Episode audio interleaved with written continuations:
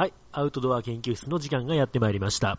この番組ではいろいろなアウトドアアクティビティの紹介、グッズのレビュー、アクティビティが楽しめる場所の紹介を主にしていきたいと思います。皆さんよろしくお願いします。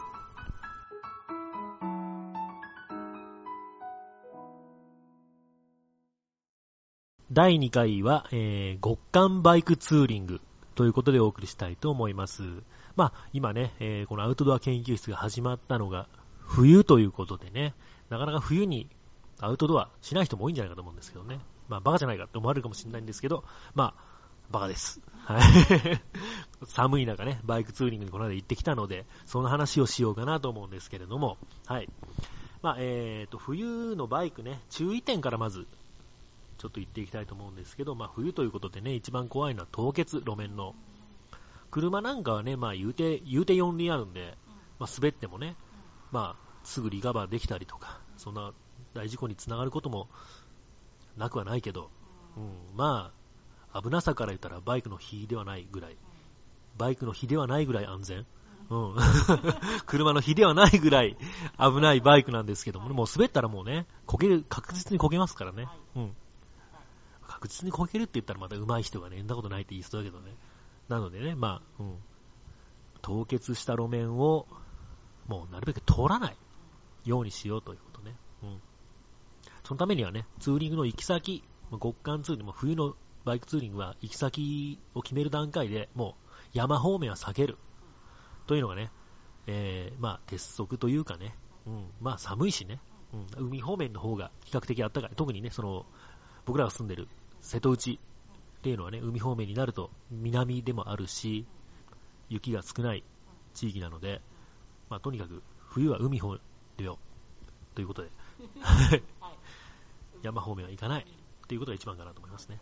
で、えー、まあ言うて、もうね、住んでるのが山なので、もう帰り道がちょっともうね、凍結しかかってるのはしょうがない。なので、そういう時に、まあどうしてももうね、凍結しかかった路面、雪が降った路面、通らなきゃいけなくなった時には気をつけなきゃいけないこと。まず運転の仕方ね。うん。運転の仕方、まあバイクってのは車体を傾けて曲がる乗り物なので、まあな、まあ、傾傾けないと曲がれない。ね。ハンドルで曲がるものじゃないのでね。うん。なので、えー傾けるのは傾けるんだけど、なるべくね、その、えー雪道でもスイープしないようにするには、どうしたらいいかというと、昔から言われてるのは、リーンインっていう乗り方ね。まあ、リーンイン、リーンウィズ、リーンアウトってありまして、まあ、バイクよりも自分の体を、えーっと、曲がりたい側に落とし込んで乗る。昔はね、ハングオンって言ったりしたんだけど、今は多分ハングオフっていうね。オンとオフって逆のように思えるけど、まあ同じ意味なんで、ね、ハングオンもハングオフもリンインのこと。で、まあそうやって自分の体重を、えーっと、車体の内側に落とし込むことによって、なるべくバイクを傾けなくても曲がりたい方に曲がるっていう乗り方が、まあ、滑りやすい雪道なんかはいいと言われてたような気がするんですけど、どうなのかな？ま実際ね、そんなことをいろいろするよりは、まあ、スピードを落として、危ないな、もう滑りそうだなと思ったらスピードを落としてね、うん、曲がってやる方がいいんじゃないかなと思います。うん。と、あとね、えーっと、これは、男女の寒さの感じ方の違い。ね、これさっき言ってたね、なんだっけ、えーっとね、私はすごいいっぱい着てたんだけど、もし、その他の男の人たちと同じ量の服しか着てなかったら、寒さで動けなかったと思なるほどね。うん、男の人はね、どっちかっていうと体の中の筋肉量が多いから、えーっと、何もしてなくてもね、体が発熱をする。だからあったかい。うん、よく言われますよね。うん。なのでね、もしね、そのツーリングに行く時のメンバーに女性がいらっしゃった場合は、女の人は寒いんだよっていうことをね、えー頭に入れて、まだ大丈夫、まだ大丈夫っつってね、どんどん行かずに気を使ってあげて、休憩を取ってあげたりとか、っていうのも大事なことかなっていう、そういうことですね。はい。じゃあ、そのね、今ちょっとまあ、えー服装の話が出たんで、次はね、冬のバイクツーリングの装備について、服装についての話をしたいと思いますね。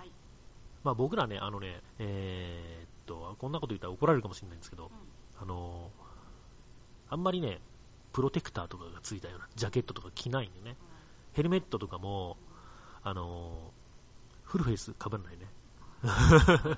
うん、あのもっと安全面気をつけないとダメだろうっていう風なお叱りもあるかもしれないんですけど、バイクっていうのはやっぱりね、そのねみんなからさ見られる、全身見られる、車なんかはね乗っててもねパジャマ着てもなんもなんてことはないけど、バイクはね全身見られるわけだし、バイク自体もやっぱ格好をつけるために乗るみたいなのもあるもんね。なので、寒いとはいえ、やっぱり見た目も大事だよと、そういうそれなりの格好をしたいなというところがありまして、うん、まあ主にね、まあ、革ジャンとかよく着るんだけどね、うん、革ジャンっていうのは一般の人からしたらさ、防寒のためには革ジャン着たら大丈夫じゃんっていう意識があるかもしれないけど、実はね、着てみると全然違うよね。うん、革ジャンは寒い。革ジャンなんて全然あったかくない。うん。なんでかというと革ジャンでもね、その、バイク乗りが着るライダースってやつね。あれは、もう全然、あの、防寒のための中綿保温のための中綿が入ってない。なので、あれは、まあ、レーサーが着る革つなぎと同じだよね。基本的には、その、こけた時に、あの、擦り傷とかしないように、っていうために着るものであって、防寒のために着るものではないと。いうことでね、うん、革ジャンでは全然あったくないよと。はい。なので、まあ、冬は何を着るかというと、大活躍するのが、軍用のジャケット。うん。軍用のジャケットでね、まあ、よく、もう、結構被る、ハーレー乗りの人なんかも多いと思うんだけど、よく被る N3B っていうやつね。うん、あの、腰ぐらいまで丈があって、あの、コヨーテみたいなファーがついて、結構ね、見た目もいい。ね。かっこいいし、うん、あったかいし。で、ナイロンも厚手でね。うん。中綿はダウンじゃないんだけど、綿が入ってて、あったかいし。うん。っていうものが、まあ、おすすめですね。ね、まあ、バイク乗ることも考えてあって、ちゃんと袖の中に、ね、リブが入ってて、そこからこう手を前に出してハンドルを握る形になっても、全然そこから風が侵入してこないとか、うん、あと首周りもね、綿がついてたり、チャックがぐっと上まで上がるようになってて、首からの風の侵入も防げるとかね、うん、とてもいい、うん、よく考えられた作りをしてますね。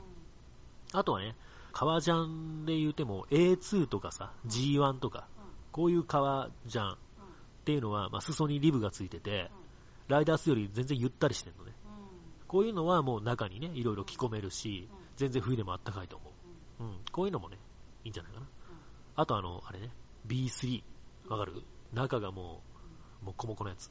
革ジャンで、内が全部毛がついてて、もうなんかあれだったら、なんか T シャツ一丁で大丈夫っていう人もいるぐらいの、あんなのもね、まあ、着たことないけど、いいんじゃないかなと思います。で、あとね、まあ、ヒートテックの、とかね、そういうね、体にぴったりしたインナーと、あとはインナーダウンとかね、着たりしてね、うん、保温をする。はい。で、下はね、下もやっぱヒートテックみたいなタイツとかね、の上に、また、いろいろね、防寒のために考えられたズボン。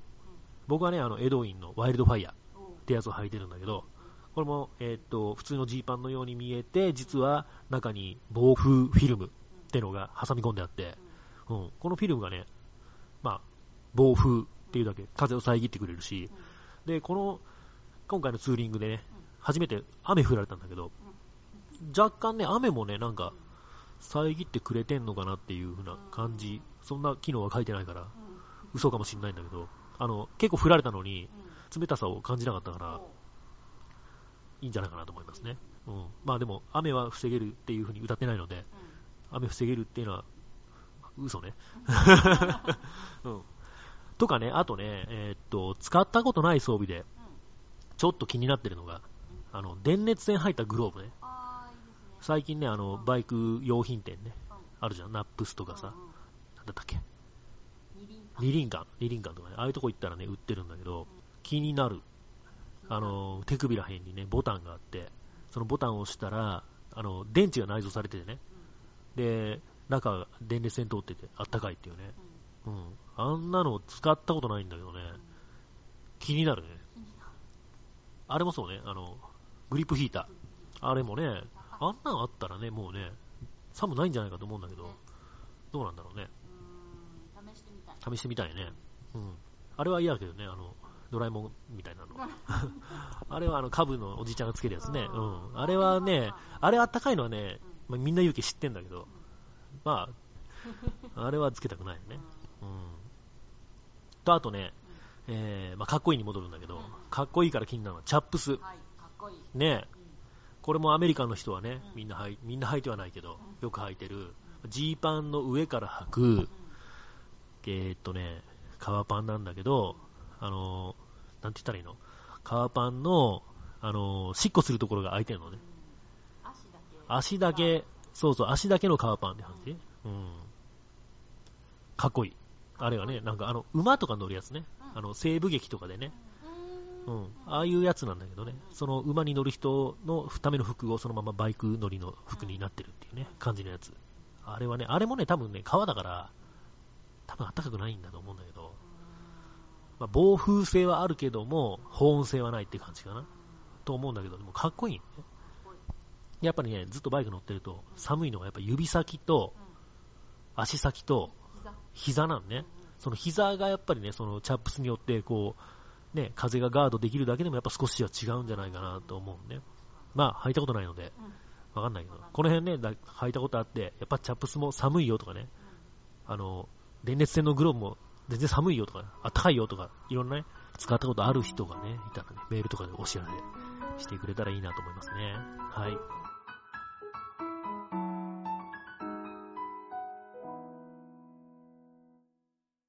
はい、えー、それでは、えー、実際のツーリングに行った内容についてもね、喋っていこうと思うんですけれども、行ったのが、えー、1月の5日、5日ね、えー、いちごの日、うん、いちごの日にね、天気が曇ってたんだけど、うん、1月4日までがすっごい暖かかったね。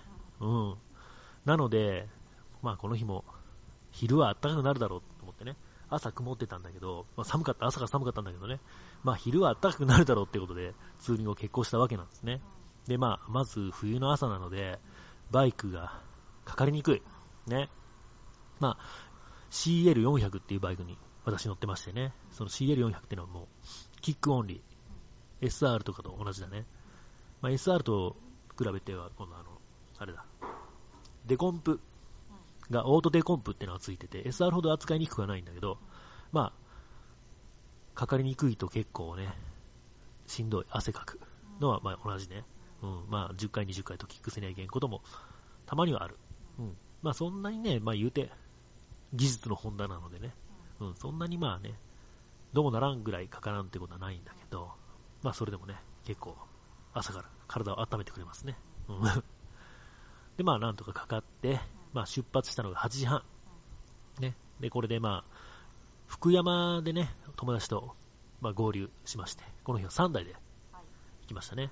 うん、福山で、えー、友達と合流して、みんなで呉まで行って、呉の海軍コーヒー飲もうと。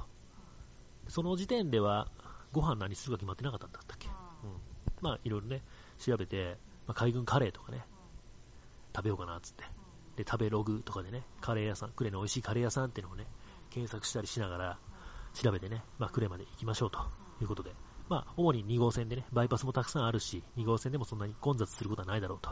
いうことで、バイパスでね、行くことにしまして、まあ、初めの休憩が10時半ぐらいかな、えー、三原の、えー、新しくできた道の駅ね、新名の里で、初めの休憩。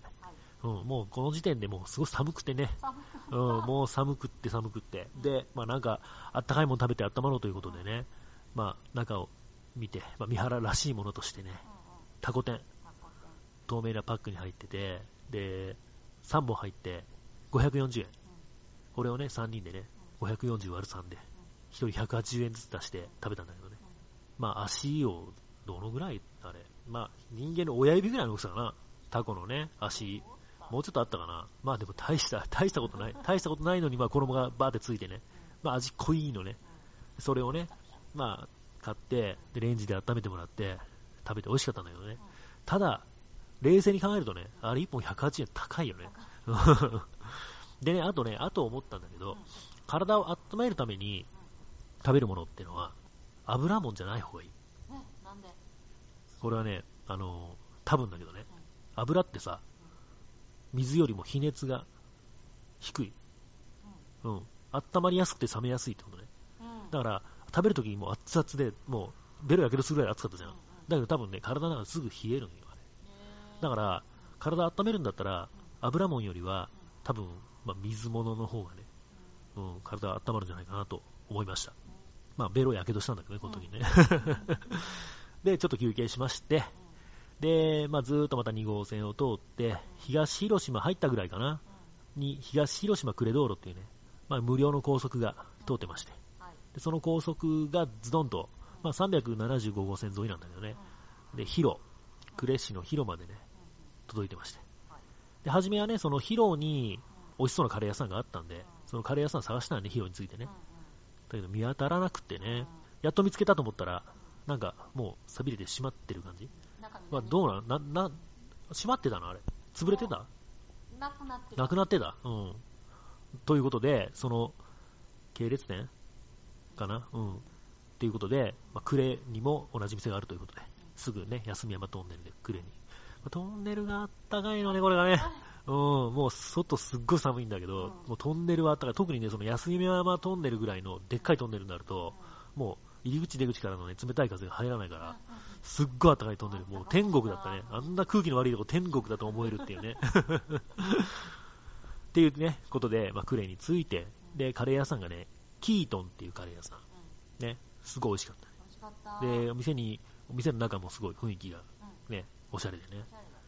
で、店の中のなんか広告見たらさ、あの、RCC っていうね、広島のね、ラジオテレビ局があるんだけど、そこが選ぶカレーの美味しい店みたいなの、広島でナンバーワンになってたおぐらい美味しい。で、つぼ焼きカレーのお店だったんだけど、まあ、満足したんだけども、後から調べたら、実はね、チェーン店で、福山にもあるっていうね。うん。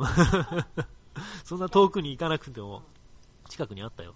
ということで、まあ、実際海軍も関係なかったかなと、うん、いうことでね。さらに言うと、まあ、海軍のね、えー海軍コーヒーとかっていうのも目指して行ったんだけどね。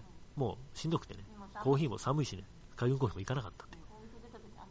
そうそうそうそう、もうね、カレー食べ終わって出たら、まあ、多分降ってなかったら海軍コーヒーも行ったかな。たかもね、うん。そうね、海軍コーヒーの店長さんってバイク好きだしね。うおん。あとね、X、X ジャパンのヒデが好きなの。もう死んじゃったけど。うん。だから海軍コーヒーのお店いつもヒデの歌かかってる。でね、多分ね、あの、刀、うん。のね、結構すごいカスタムしたのにね、乗っ取ってだったと思うんだけど、うん。まあ、あんまり喋ったことないんだけどね。うん。っていうね、店長さんがやってる海軍コーヒーのお店。スバルっていうお店だな。うん。あの、バイク乗りはみんなよく行くんじゃないかな。うん。次は行きましょうね。はい。で、えー、まあ雨降ってきてね、もう嫌だったね。嫌だったね、もう ね。しんどかったね。うん。で、まあね、あのーユッキーはね、あのーシールドがあってさ、で、服も上、何枚着てたんだっけ？えっとねインナー入れると8枚いんない、8枚着すぎ。ちょっと8枚、な、な、どういう8枚？えっとねヒートテックのインナーとでその上にスマートウールのなんてミドルウェアでその上にインナーダウンでウィンドストッパーのフリース。でその上にアルパインダウンの上に N3D です。ちょっと待って。まあいいや、どっちも着着すぎだわ、どっちしろ。うん。そんな着るとね、今度ね、どうなの？着すぎて寒いとかって話も聞いたことあるんだけど、そんなことない？もうあったかかった？で、下も3枚ぐらい入ったんでしょ？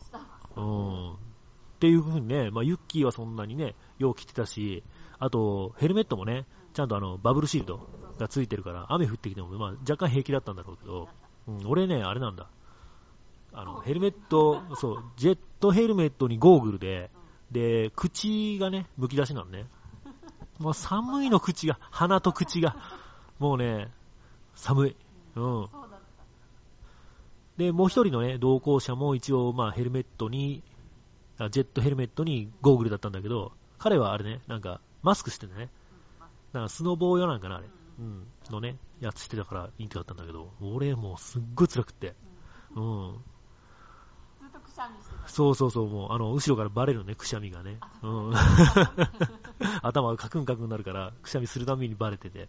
うん、もう鼻水もね、もう、雨なんか鼻水なんかわからんぐらい。あ、もうちょっと、もう顔びしょびしょだから、ちょっと舐めてみたら、あ、しょっぱい、これ鼻水だ、みたいな。そんな感じでね、ずっと頑張って帰って、途中ね、コンビニで休憩するんだけど、もうスープが美味しいの。まあ、コーヒーとかね、まあ、缶コーヒーがまあ定番だけどね、手を温めたりね。でもね、俺はね、缶コーヒーよりも、スープおすすめ。うん。あの、お湯入れるやつね。お味噌汁とかさ、そういうの。なんでかっていうと、あったかいから。もう熱湯を注ぐしさ、うん。缶コーヒーはちょっとぬるいこともあるけど、スープはいつも熱湯だから、あったかい。とっても温まる。しかもね、辛いやつを飲むとさらに効果倍増ね。そんなこんなでね、こうね、体力をつなぎながらということでね、帰ってきて。あ、そうだ、あれ言ってなかった。えーとね、メロンパン。ね、雨降ってきたけど一応寄ったんで、休み山トンネルのすぐ近くだから、もう帰り道でね、クレのメロンパンっていうパン屋さんね。まあ、ずっしり、重い、パン、メロンパン、あれメロンパン、あれ、あれメロンパン？メロンパン。あれメロンパンなの？あのーまあ、メロンパンの生地の中に、えメロンパンの生地あれ？そうか、一応そうだ。うん、あの、ビスケット生地みたいなのが。の中に、えーっと、白あんを混ぜ込んだ、ちょっとしょ酸っぱいクリーム。うんレモン風味のね。うん。どっさり入ってて、もう、重たい。ずっしり。うん。一個全部食べれないぐらいね。のやつ。まあ、クレの名物なのかな、一応ね。っていうのを寄って、で、お土産買って帰って、っていう感じだよね。で、まあ、帰りました。20時ぐらいになったね。うん。そう、走行距離が250キロになったかな。まあ、冬場のね、あれだけ日が短い中で250キロ、下道でね、走りは上等かなって思いますね。まあ、高速とかでね、あの、泊まりのツーリングとかする人からしたらね、250大したことねえやって思われ思われるかもしれないけど、まあ、でもね、頑張ったよね。もうこれがね、もう、膝がもう固まるぐらいな寒さ。ね、もう動きがもうロボットっていうか、おばあちゃんっていうかね、ってなるぐらいの、もうすごい寒さの中でね、帰ってきて、何がいいかって、風呂が気持ちいい。ねもう体が溶けるようなね、お湯と同化するようなね、このね、えー途中のコンビニでのこう休憩のね、えーコーヒー、缶コーヒーとかね、あとはこの帰ってきてからのお風呂っていうのが、このやっぱり冬のね、バイクツーリングの醍醐味かなと思いますね。走ってる時は、もう何も楽しくない。しんどいばっかり、辛いばっかりなんだけどね。うん、そのバイクが降りた時のね、もうだって、普通に暮らしてる分には、そんなに寒い日でもなかったんじゃないかなと思うよね。まあ、ただもうバイクに乗ってると寒い。あとちょっと濡れてね。そうそうそうそうそう、べしゃべしゃになってね。だからバイク止まってね、降りたりしたらね、あ別にそんな寒くないじゃんと思うんだけど、また乗り始めると寒い、ね。うん、もう辛いんだけど、やっぱりね、その、辛いからこそのこの降りた時の、風呂入った時の、このね、あったかさみたいなのがね、これはもう乗った人にしか味わえない極楽。うん。というのがやっぱりね、冬のバイクツーリングの楽しみかなと思います。はい。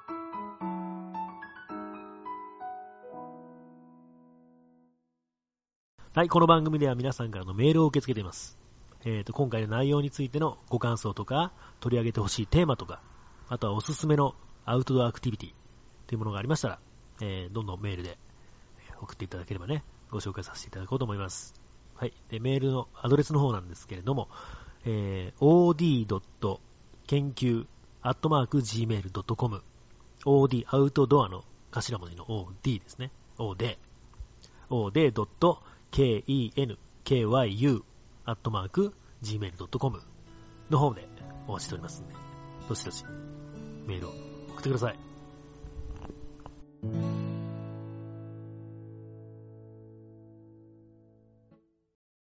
はい、いかがだったでしょうか？えーっと、第2回極寒バイクツーリングのエンディングのコーナーなんですけれども、えーっとね、ちょっと言い忘れたことがあってね、えーっと、凍結した路面の走り方について。まあ、凍結、これはね、もう車とか、言うたら徒歩とか、チャリとか、全部そうなんだけど、えーっとね、雪がちょっと降り始めて、ちょっと路面にうっすら積もってるかなぐらいの頃の走り方なんだけど、そういう時はね、もう、あの、雪があるところを選んで走るっていうのも手かなと思うね。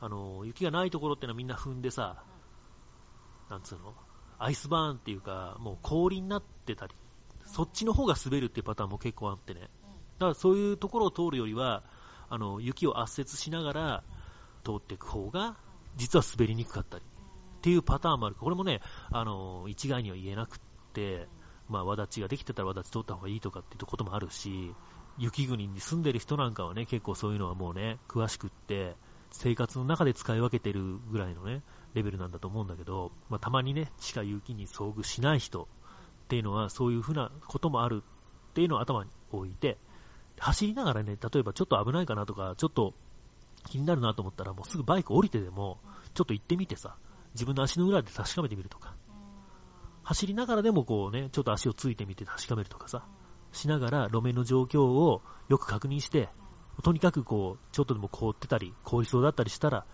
無謀な運転しないように、まあ、みんな転ばないようにね、安全運転で楽しんでもらいたいと思います。はい。はい、ではね、えっ、ー、と、第3回、次回なんですけれども、次回はね、今度はスノーシューハイクについてお送りしたいと思いますね。はい、はい、今、流行りの、あれですね、うん、人気急上昇のね、うん、これをね、えー、やる機会があるので、はい。これについてお話をしようと思います。はい。ありがとうございました。